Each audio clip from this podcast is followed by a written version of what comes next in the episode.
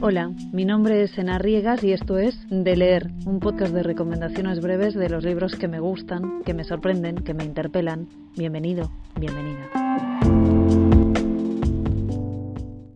Cartas de una pionera es un libro precioso que contiene, como ya dice el título, las cartas que Elinor Pruitt le escribía a su antigua empleadora y amiga para contarle su nueva vida en Wyoming.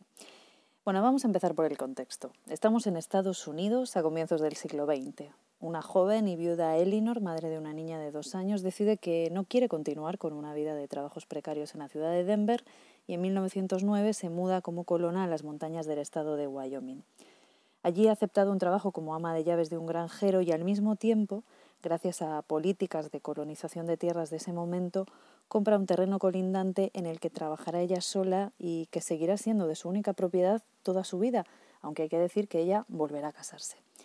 Bueno, no hay mucho para contar del argumento porque, como sabes, la correspondencia no tiene trama específica.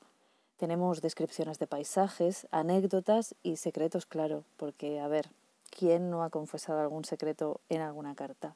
Lo interesante en cualquier caso, a mi modo de ver, lo que ha hecho que las leamos un siglo después es que las cartas de Elinor son casi un manifiesto revolucionario, diría, y es probable que ella no lo pretendiera porque generalmente uno no se revela en la intimidad de una confesión amistosa.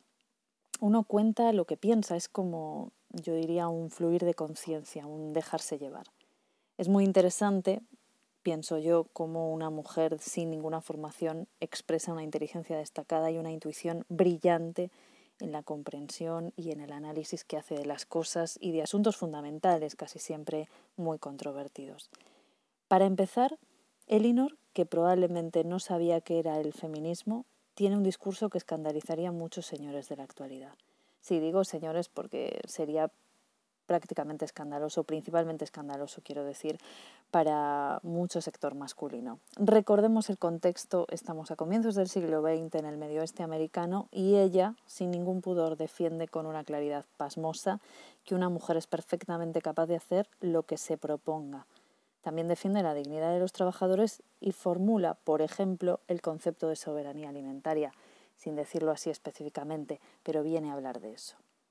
Cualquier mujer a la que no le importe su propia compañía, sea capaz de apreciar la belleza del ocaso, le guste cultivar cosas y esté dispuesta a invertir tanto tiempo como sea necesario en el desempeño cuidadoso de la brega, tal y como hace en el lavadero, tendrá éxito seguro, independencia, toda la comida que quiera y, en definitiva, una casa propia.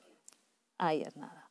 En estos tiempos nuestros de tanta queja exhibida, de maternidades a veces tan ombliguistas, como seguramente es la mía, leer sus aventuras atravesando paisajes inhóspitos con nevadas descomunales, a caballo, con una niña pequeña, sus encuentros con cuatreros, su trabajo en la tierra, lo que hace por y con sus vecinos, es por lo menos un interesante cambio de perspectiva.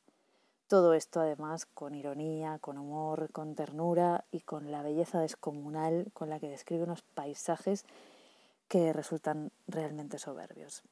Ya imagino que no fue una vida fácil ni confortable, al contrario, pero Elinor no se deprime, no se angustia, es valiente, es optimista y en definitiva es un gustazo leerla. Cartas de una pionera es un libro maravilloso para salir del apocalipsis nuestro de cada día. Una lectura para tener cerca siempre. Es como mucho aire fresco. Antes de despedirme, y sin que sirva de precedente, hoy quiero hacer unos avisos. En esta nueva temporada de, Leer, sí, como hemos empezado año nuevo, inauguro temporada del podcast, los datos informativos del libro estarán escritos en la descripción del episodio para que estén accesibles siempre que lo necesites. También he habilitado un correo electrónico por si quieres comentar algo del libro o hacerme alguna sugerencia. Lo vas a encontrar también en la descripción de cada episodio y en el perfil del podcast. Una última cosa, si escuchas de leer en Spotify, puedes valorarlo con la puntuación en estrellas que está disponible en el perfil.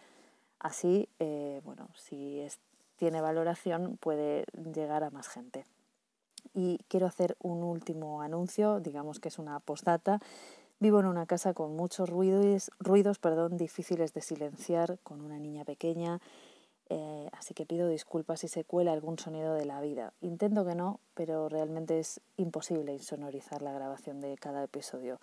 mientras no haya un estudio ad hoc, se colará un poco la vida y sus trasiegos y confío que vas a entender. Ahora sí, termino con los avisos y como siempre llegados a este punto, gracias por escuchar. Si te gusta este podcast te puedes suscribir y si tienes ganas, si te parece, lo puedes compartir. Hasta la próxima.